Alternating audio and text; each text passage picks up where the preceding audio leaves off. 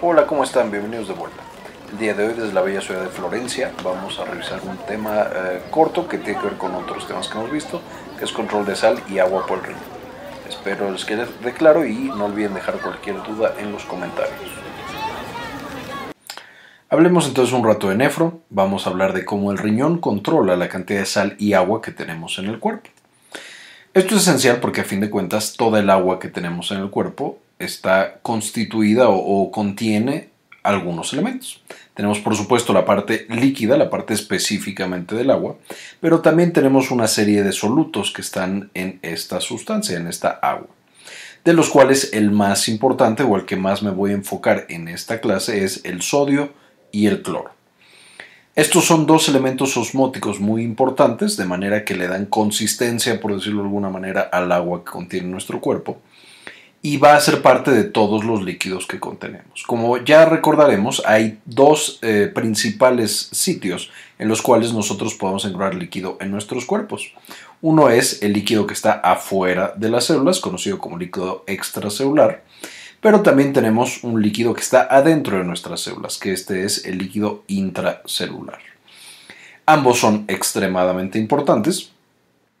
El líquido extracelular a su vez lo podemos dividir en dos el líquido intersticial, que es justamente el que está como rodeando a nuestras células, están nuestras células como en una bañera, como en una tina, entonces flotan en agua. Y tenemos también el líquido que está intravascular, de los cuales este líquido intravascular va a ser esencial justamente para mantener la estabilidad y el funcionamiento del sistema cardiovascular. Todos estos líquidos son importantes, todos tienen funciones muy particulares. Sin embargo, en el que nos vamos a enfocar el día de hoy es en el líquido intravascular y específicamente en uno o, lo vamos a conocer en este video como el volumen circulante efectivo. De manera que cuando nosotros alteramos la composición de nuestra agua, o sea, nosotros tenemos que controlar de estos líquidos dos cosas principales. Uno, su composición, que tanto sodio y cloro, pero principalmente sodio tenemos, que este va a ser un proceso de control de la osmolalidad. Y también vamos a tener que controlar el volumen total de agua que tenemos en este volumen eh, circulatorio efectivo para mantener de nuevo nuestro sistema cardiovascular. Cuando nosotros empezamos a alterar este volumen, esta cantidad de agua que tenemos, pues lo primero que se va a afectar es el líquido intravascular. Después esto se va a expandir para alterar todo el líquido extracelular y por último, en situaciones muy extremas también va a alterar la cantidad de líquido intracelular. Esto puede ser muy peligroso porque si nosotros alteramos el líquido intracelular, eso puede causar graves consecuencias en la función de nuestras células e incluso llevar a que éstas mueran. Entonces, si por cualquier razón nosotros no controlamos de manera muy estricta la osmolalidad y el volumen circulatorio, esto puede llevar a que nuestro cuerpo deje de funcionar, por supuesto. De manera que lo que tenemos que hacer es controlar de manera constante el balance entre los solutos que están disueltos en nuestra sangre y por supuesto el líquido, el líquido puro y limpio, por así decirlo. Y vamos a tener sistemas especializados en cada uno. En uno de los lados, cuando el cuerpo controla la sal, específicamente el sodio, este control del sodio va a estar asociado al volumen circulante efectivo. Porque el sodio, al ser una eh, partícula tan osmótica, siempre va a traer agua consigo. Siempre que nosotros movamos sodio de un lugar a otro, siempre vamos a tener un movimiento de agua asociado. Por otro lado, cuando el cuerpo controla únicamente el agua, sin la sal, sin el sodio y el cloro, entonces vamos a estar controlando específicamente la osmolalidad. Para controlar la osmolalidad, la no, el cuerpo no puede alterar la concentración de sodio y de cloro. Simplemente va a tener ciertos sistemas de recaptura o de conseguir más agua libre de estos iones. Cuando controla los iones, una vez más, está controlando el volumen circulante efectivo porque esto lo que hace es jalar también agua. ¿Qué mecanismos de adaptación y de control tiene entonces para cada uno? Vamos a tener mecanismos específicos que controlan el volumen efectivo circulante, que esencialmente lo que hacen es de nuevo mover sodio de un lugar a otro, y vamos a tener mecanismos también específicos para la osmolalidad. Entonces, primero vamos a ver los sensores. ¿Quién sensa cómo está el volumen circulante efectivo? Pues básicamente vamos a tener dos tipos de receptores. Vamos a tener varios receptores de alta y de baja presión que van a estar distribuidos a lo largo y a lo ancho del sistema cardiovascular. En muchos sitios de todo el sistema vamos a encontrar estos receptores de alta y de baja presión. Mientras que para la osmolalidad, para la cantidad de soluto que tenemos por cada eh, parte de agua, vamos a tener osmoreceptores hipotalámicos, unas partes específicas del hipotálamo que son capaces de sensar cómo está esta concentración y generar respuestas en base a esas, eh, a esas alteraciones para compensar. De la vía eferente, o sea, quién es el que va a eh, generar o, a mandar esta información.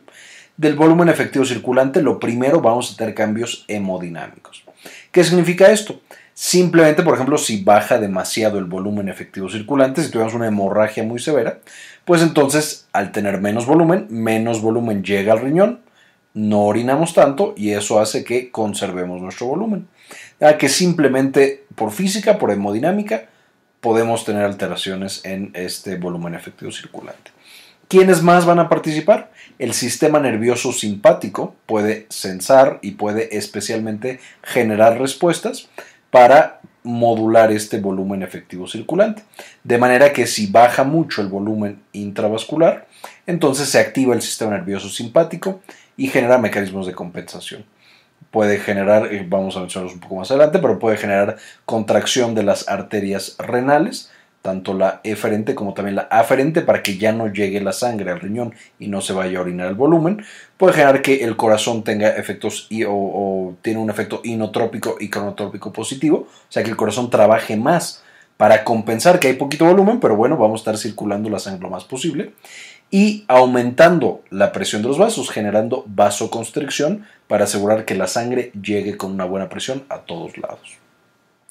Otra vía eferente es el eje renina-angiotensina-aldosterona, que esencialmente va a también tener funciones similares al sistema nervioso simpático en el sentido que genera vasoconstricción y puede ser cronotrópico e inotrópico positivo, pero además va a estar encargado en el riñón de recapturar sodio y por lo tanto de, de recapturar volumen de agua. Y vamos a tener también el péptido natriurético atrial, que este es un contrarregulador. Este es cuando ya recapturamos demasiada agua, cuando ya tenemos demasiado volumen efectivo circulante, entonces se libera el péptido natriurético atrial para generar que el riñón libere o, suelte u orine mucho más sodio y por lo tanto también el volumen de agua. Y cuando tenemos alteraciones de la osmolalidad, cuando tenemos por ejemplo demasiado sodio en nuestra sangre y poquita agua, pues entonces el cuerpo tiene mecanismos para aumentar el agua libre a través de eh, la producción de arginina vasopresina, también conocida como hormona antidiurética, y también el mecanismo de la sed, que nos lleva a tomar agua. Ahora, ya que tenemos estos sistemas activados, ¿qué es lo que van a hacer? Pues todos estos sistemas lo que van a hacer es primero actuar de manera corta o rápida en el corazón y los vasos sanguíneos. Ya quedamos con mecanismos cronotrópicos e inotrópicos positivos y con vasoconstricción. Y a largo plazo, lo que comentábamos, renina, angiotensina aldosterona van a favorecer la recaptura de sodio y por lo tanto de agua. Mientras que para la osmolalidad, la, la argina vasopresina y la sed, pues por supuesto llevan a que el riñón recapture agua libre de solutos a través de las acuaporinas y que bebamos más agua. Y los cambios a corto plazo son en la presión arterial y también en la función cardíaca y a largo plazo la excreción renal de sodio. Mientras que para la osmolalidad la secreción renal de agua y el consumo de agua. Ya que vimos las generalidades, vamos a meternos ahora a cada uno de estos sistemas. ¿Por qué decimos que la variación de sodio genera también una variación de volumen? Bueno, se ha hecho este experimento varias veces, esta bonita gráfica del boron, básicamente lo que demuestra es si tuviéramos a una persona que consume muy muy poquito sodio y un día por experimentar, decimos, ¿sabes qué? A partir de hoy vas a aumentar más de 10 veces la cantidad de sodio que consumes. Aquí lo vemos, va a aumentar todo el sodio que consume. Eso genera, uno, que su riñón empiece a eh, eliminar más sodio para compensar, justamente para que no se vaya a acumular demasiado. Entonces lentamente el riñón trata de generar una respuesta compensadora. Pero como no podemos permitir que de repente cambie muchísimo la osmolalidad de la sangre, entonces también el cuerpo lo que hace es compensar aumentando la cantidad de agua que retiene y la cantidad de agua que posee. medido aquí como peso, pero este peso por supuesto es peso generado por agua. No podríamos aumentar de peso tan rápido con tejido graso, esto es de nuevo agua. Y si nosotros después a esta persona a los 8 días de que consume cantidades eh, monstruosas, bueno, no monstruosas, pero altas de sodio, le decimos, ¿sabes que ya? Vuelve a tu dieta normal, la que consumías poquito sodio. Entonces, por supuesto, baja. Esto lleva a que el riñón lentamente compense, generando ahora un balance negativo de sodio, cada vez eliminándolo menos. Eh, y también va a generar que el agua se vaya perdiendo. De nuevo, cada vez que nosotros aumentamos el sodio, eso genera que haya una variación de agua asociada. Y esta variación de agua, esta variación de volumen, se va a dar primero en el volumen intravascular, que va a ser el volumen circulante efectivo, donde vas a encontrar el sodio y el agua. Y después, como ya lo habíamos mencionado, puede llevar también a un aumento de líquido en el volumen intersticial y puede llevar a un aumento de líquido en otros, eh, incluso en el, en el volumen intracelular, aunque por supuesto ese tiene mecanismos importantes de defensa. ¿Y por qué esto es importante? Cuando estamos viendo la regulación de sodio y de agua, es importante recordar que el cuerpo, la única manera en la cual puede saber y generar mecanismos eh, de compensación es midiendo las cosas. Y todos los sistemas de medición se encuentran dentro del aparato cardiovascular. O sea, siempre que el cuerpo trata de medir qué tanto volumen tenemos, utiliza un parámetro dentro del sistema cardiovascular, específicamente midiendo el volumen circulante efectivo. Esto significa que cuando el líquido está acumulado en zonas que no toca el volumen circulante efectivo, por ejemplo el líquido intersticial, este líquido no es sensado por el cuerpo. Aquí tenemos un ejemplo clásico, estos son los pies edemáticos, edematosos, perdón. Básicamente aquí lo que pasó es que el líquido salió del aparato cardiovascular y pasó a los pies. Ahí no sirve para nada, no tendría que estar ahí, pero el cuerpo no lo siente. Un caso clásico de cuando hay una mala regulación de esto es en la insuficiencia cardíaca. Si nosotros tuviéramos un infarto masivo en el corazón y se empieza a acumular la sangre y el agua, eso lleva, por supuesto, a que aumente la presión en todo el sistema cardiovascular, como ya vimos en la clase de ciclo cardíaco. Y entonces eso hace que a través de las venas se acumule el agua y se acumule el agua y por todos lados se acumula el agua. Como el corazón no está latiendo bien, no está mandando sangre con suficiente fuerza, pues entonces los varoreceptores, por ejemplo, el que tenemos, esperen, el que tenemos en el callado aórtico, el que tenemos por acá, siente que no está saliendo la sangre con demasiada fuerza y asume que lo que está pasando es que hay poco volumen. De manera que activa todos estos mecanismos, el sistema nervioso simpático, el eje renina-angiotensina-aldosterona, y empiezan los riñones a recapturar agua, aumentar la cantidad de agua que vamos a tener en nuestro sistema. Obviamente esta agua extra llega al corazón, no puede ser eh, bombeada y se acumula más y más en las venas. Entonces tenemos una acumulación tremenda de agua en las venas. Esta agua entonces tiene que irse a algún lado y por supuesto se va a los pies. El corazón sigue detectando que, o el sigue detectando que no está saliendo suficiente agua, que no hay suficiente volumen porque ya con poca presión. Y entonces otra vez activa mi riñón, recaptura más agua y entonces se acumula y se acumula y se acumula el agua. Es muy común que los pacientes con insuficiencia cardíaca tengan un exceso de líquido en los pies, cuando avanza más la enfermedad en el hígado, en todo el abdomen y en todo su cuerpo. Y esto es porque el cuerpo está forzándose y forzándose a tratar de aumentar o de mantener la presión para mantener el sistema cardiovascular, pero a expensas de aumentar de manera muy importante el volumen. Este es uno de los mecanismos. Evidentemente, para compensar, para que no se salga de control, vamos a tener este sistema que mide la presión, pero vamos a tener sistemas también que miden volumen específicamente. Y estos van a estar o van a ser justamente los varoreceptores de baja presión. Los del árbol arterial o los de las arterias son de alta presión y estos no son tan buenos midiendo volumen, miden presión, como dice su nombre, y los varoreceptores de baja presión, que van a estar en sitios de bajas presiones de todo el sistema cardiovascular, van a ser mucho mejores en medir específicamente el volumen. ¿Dónde están entonces estos varoreceptores? Quedamos que hay de dos tipos, unos de alta presión y unos de baja presión. vamos a ver dónde están. Básicamente nosotros tenemos el volumen efectivo y este siempre está siendo evaluado primero por receptores renales. Que estos receptores renales van a estar específicamente en el, eh, la arteriola aferente. Estos varoreceptores, eh, como ya vimos en la clase de renina, angiotensina, aldosterona, básicamente activan a nuestro aparato yuxtaglomerular y le van a decir qué tanta renina tiene que producir. Si aumentamos el volumen circulante efectivo, pues baja la producción de renina. Si disminuimos el volumen eh, circulante efectivo, esto aumenta la producción de renina y asociado a la renina, la angiotensina 1, la angiotensina 2 y después, por supuesto, la aldosterona siendo angiotensina 2 y aldosterona las que llegan al riñón y reabsorben sodio y por lo tanto reabsorben agua para aumentar el volumen circulante efectivo. Entonces esto es por parte del riñón. Además de esto, en todo el árbol arterial, pero principalmente la arteria aorta, el seno carotídeo, arterias renales, perdón, arterias eh, hepáticas y algunas arterias eh, o ya el sistema nervioso en particular, van a tener también eh, receptores o varoreceptores que son de alta presión. Estos varoreceptores se van a comunicar o van a ser sensados por el sistema nervioso simpático.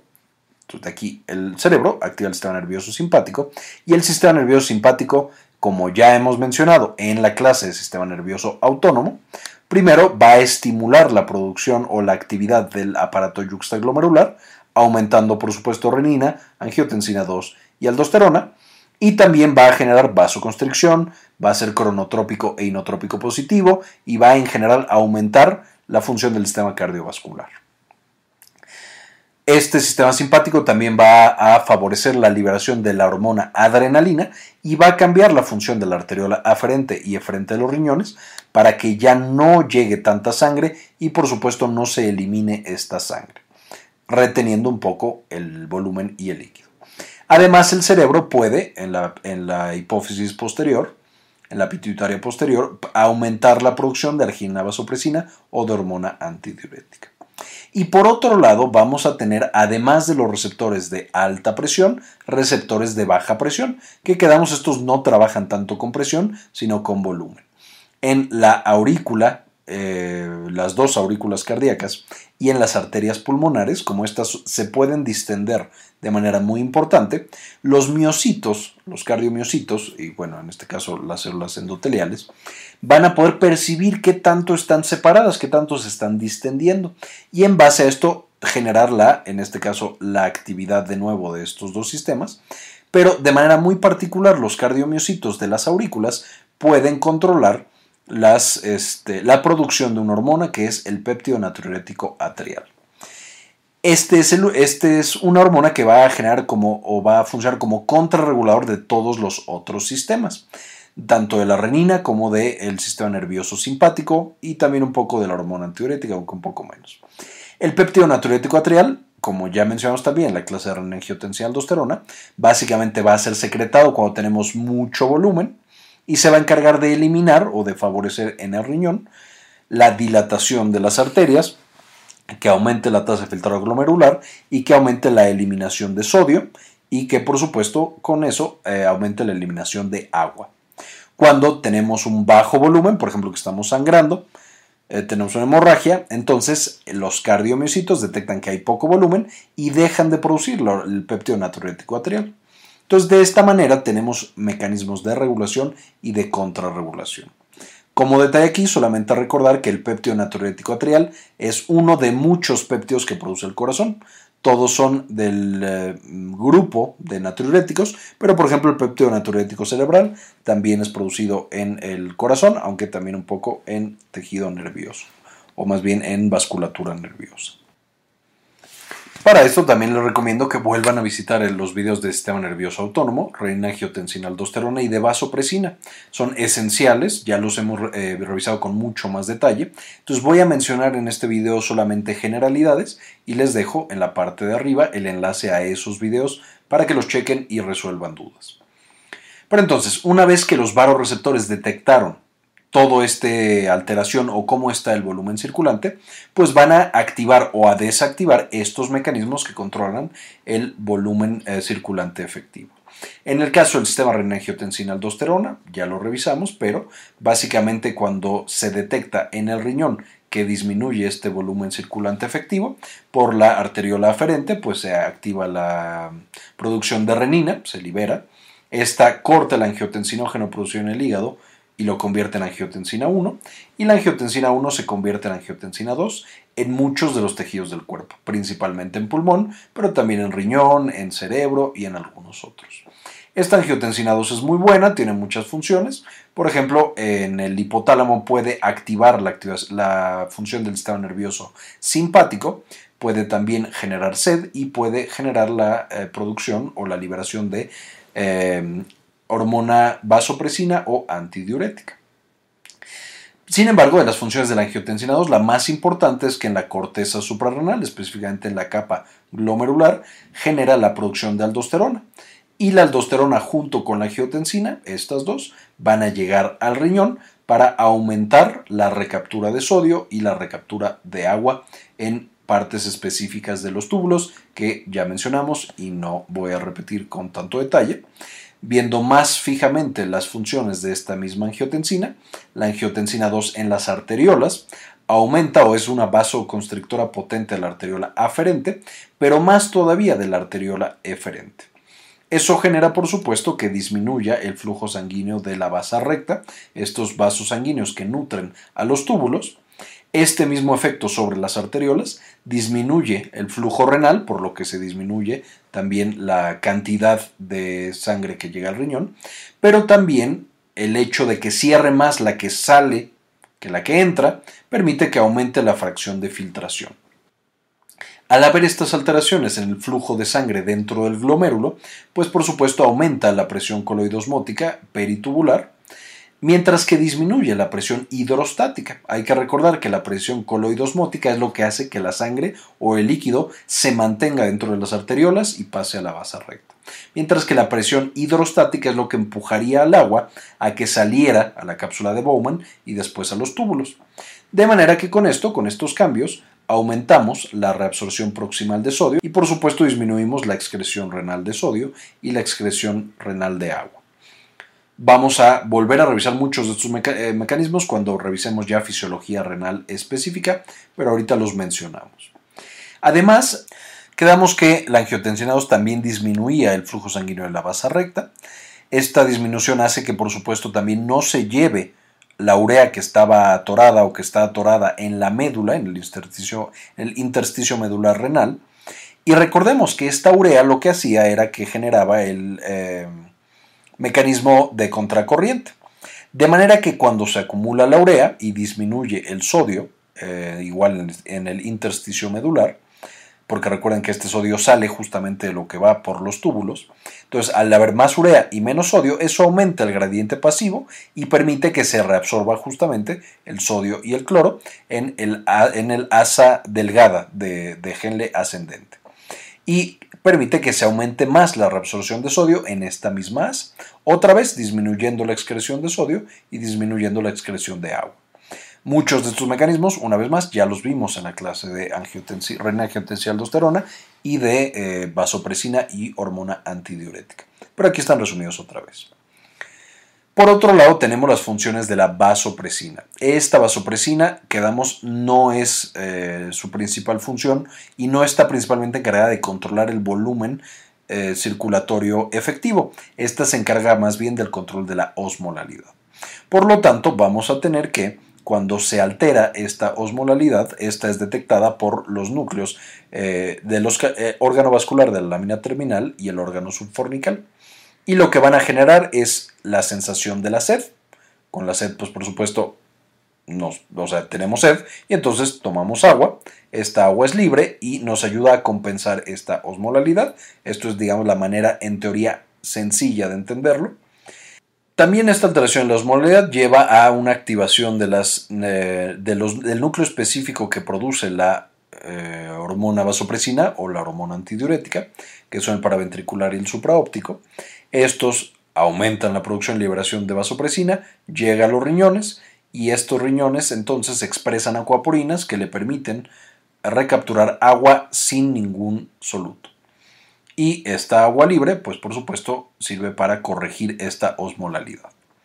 Además de estos mecanismos clásicos de las alteraciones de la osmolalidad, que es la sed y la producción de vasopresina u hormona antidiurética, que ya revisamos en esa otra clase, estas alteraciones también pueden llevar a que tengamos un apetito incrementado por sodio, que se nos antojen mucho las cosas que tienen mucho sodio. Y por supuesto, cuando tomamos cosas que tienen mucho sodio, esto por supuesto está acompañado de que nosotros capturemos más agua. Y esto por supuesto cierra el loop. Al aumentar el volumen que tenemos, entonces eso puede ser sensado por la arteria carótida, especialmente el receptor que está en la bifurcación de las carótidas. Esto también altera cómo los receptores de baja presión de las aurículas están respondiendo estos ambos pueden comunicarse con el cerebro a través del sistema nervioso autónomo y el volumen efectivo circulante afecta, por supuesto, la función del aparato yuxtaglomerular, de lo que sensa el receptor de la arteriola aferente en el riñón y de la producción de renina, angiotensina y aldosterona. De manera que estos dos están conectados, aunque tienen funciones separadas, tanto el eje renina-angiotensina-aldosterona como el eje vasopresina. Pero así es entonces como los logra integrar nuestro cuerpo.